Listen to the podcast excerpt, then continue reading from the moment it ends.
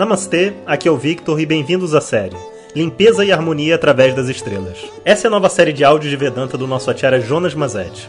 Na tradição védica, o termo acharya se refere ao professor tradicional de Vedanta que dirige uma instituição de ensino e dedica sua vida ao conhecimento. Jonas Mazet é formado pelo curso de três anos do Swami Dayananda na Índia e hoje dirige seu próprio Instituto de Vedanta no Brasil.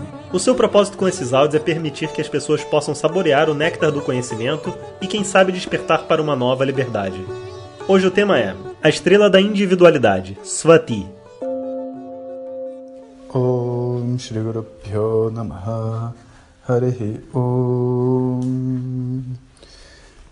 Bom dia pessoal, então depois dessa super energia do festival em São Paulo, vamos voltar às nossas estrelas, mas queria aproveitar para agradecer a todos que participaram, principalmente aos alunos da turma regular que praticamente né, fizeram todo o evento acontecer.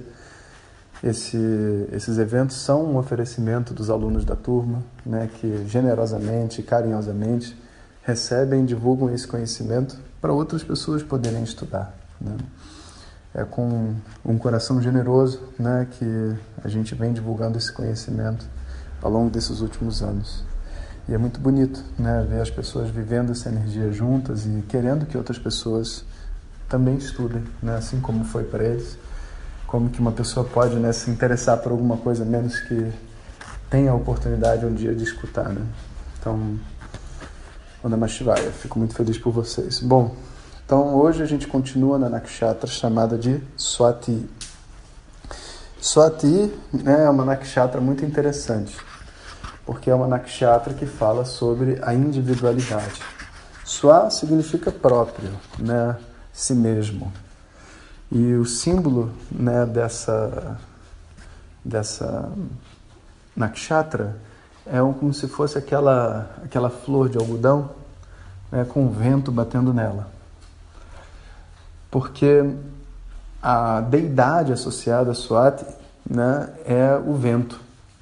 E aí né, a flor tem o vento batendo nela, então você vê aquela florzinha meio de lado e ao mesmo tempo a nossa individualidade ela é criada baseado nessa atitude de ir contra a corrente, sabe? Você se cria se diferenciando, né? E você se cria também ralando, né?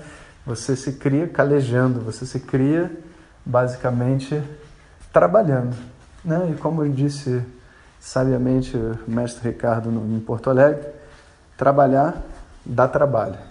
Né? Quando a pessoa fala vamos trabalhar e ela não deseja trabalhar, dificilmente ela vai ter êxito.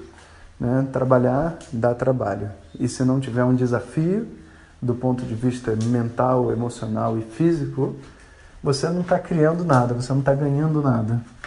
Aí é simplesmente algo natural que você está fazendo. Você está num ponto de conforto. Né?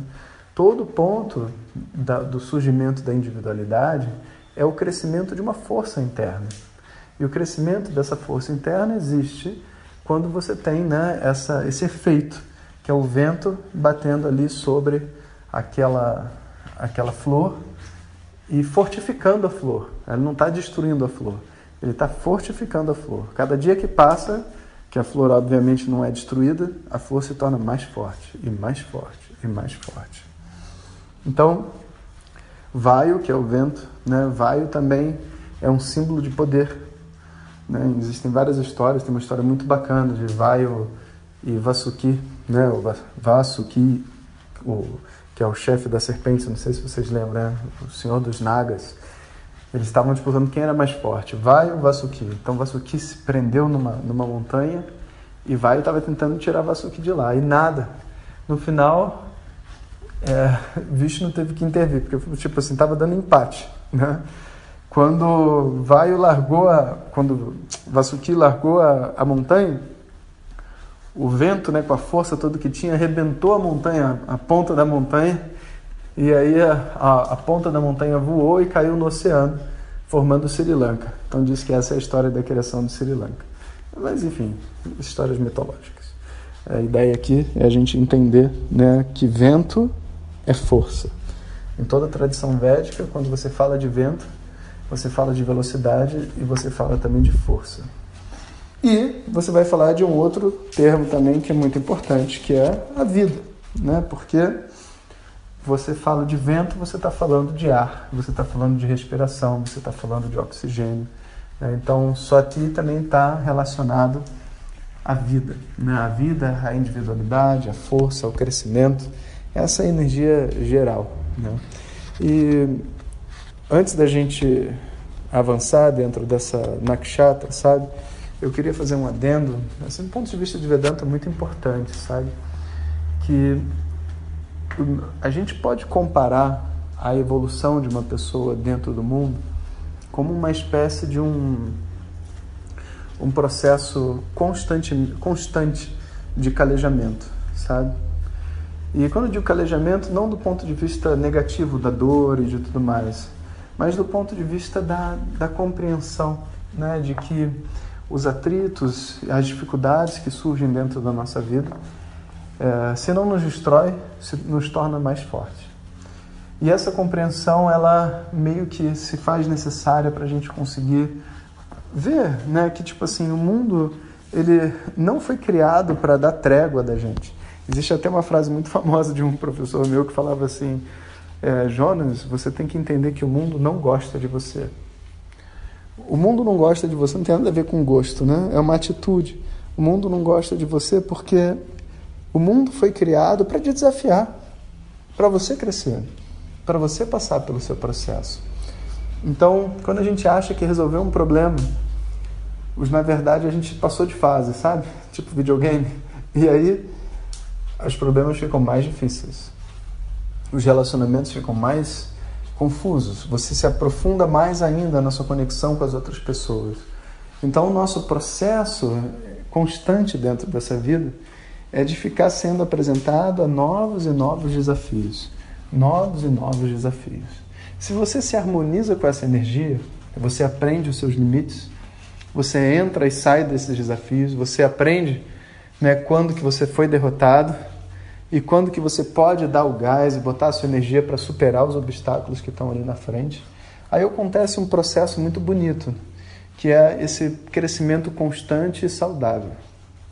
Quando existe um descompasso do momento onde você deve recuar, porque a energia está forte demais e você ainda não tem condições de lidar com esse obstáculo, e você não recua, aí você tem um dano grande.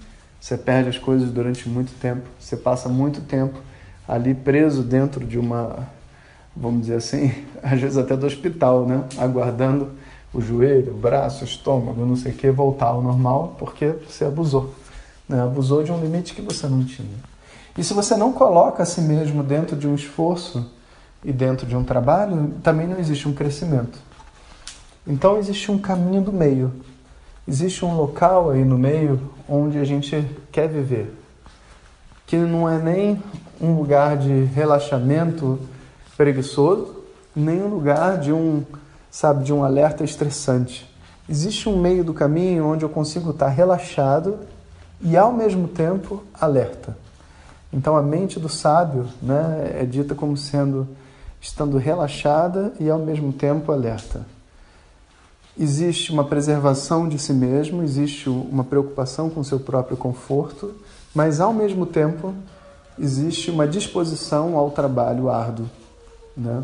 Então, essa, vamos dizer assim, é a chave de todo esse processo. Portanto, né, isso vale principalmente quando a gente está precisando assim, sair de uma depressão, de uma tristeza, de, um, sabe, de uma situação onde a gente às vezes tem que recomeçar. Sabe? A gente tem que arregaçar as mangas e, na verdade, dar graças a Deus né, de poder começar de novo. O trabalho de todos nós é igual. Você faz um pouco de yoga, alonga as costas. Passa um mês, se você não praticar, o alongamento você perde. E você vai ter que fazer de novo. Você não está, na verdade, alongando as costas, você está alongando a sua mente. Você está dando à sua mente a capacidade de entrar e sair e passar por aquele processo de aprendizado novamente. Aí a mente vai se tornando cada vez mais forte, cada vez mais forte. E obviamente, né, você constrói o que você quer. Você quer ter um corpo alongado, você constrói. Você quer ter uma mente calma, você constrói. Você quer conseguir trabalhar, você consegue. Você quer ter ânimo, você cria o ânimo. Né? Mas você não vai criar nenhuma dessas coisas como assim uma espécie de passe de mágica, sabe? Você vai numa palestra de alguém, né? E aí, tipo coaching, as pessoas, pô, me deu ânimo, agora eu tô pronto para trabalhar. Não é assim, sabe? Não, esse, essa jornada de autoconhecimento ninguém pode fazer por você. Você vai nas suas palestras, faz o que você tem para fazer e identifica o que que dentro de você, sabe, não está funcionando bem. Identifica qual é o obstáculo. Quando você compreender o que é o obstáculo, você vai botar a quantidade de trabalho e esforço ali dentro necessário para que haja um crescimento. Você não vai nem abandonar o problema e nem vai jogar ali uma energia tão grande que você vai ficar exaurido. Tem um tanto de energia que precisa ser colocado.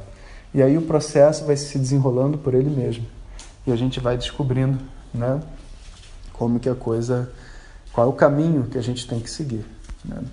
Então, essa esse descobrimento pessoal, né, essa essa força que a gente tira internamente e cria nossa individualidade dentro do mundo, é chamada de Swati, né, e presidida por Vaio, né? Na verdade, a estrela chamada de Swati que representa essa força, presidida por Vaio, o vento. Então, pessoal, é isso aí. Amanhã, então, a gente continua em Swati. Om Shanti Shanti Shanti Harihi Om Shri Guru Pyo Namaha Harihi Om Compartilhe com seus melhores amigos. E se você quiser receber nossas mensagens diretamente no seu WhatsApp, clique agora no link que vem junto com o áudio. Para outras informações, www.vedanta.com.br. Até o próximo áudio. Om Tat Sat.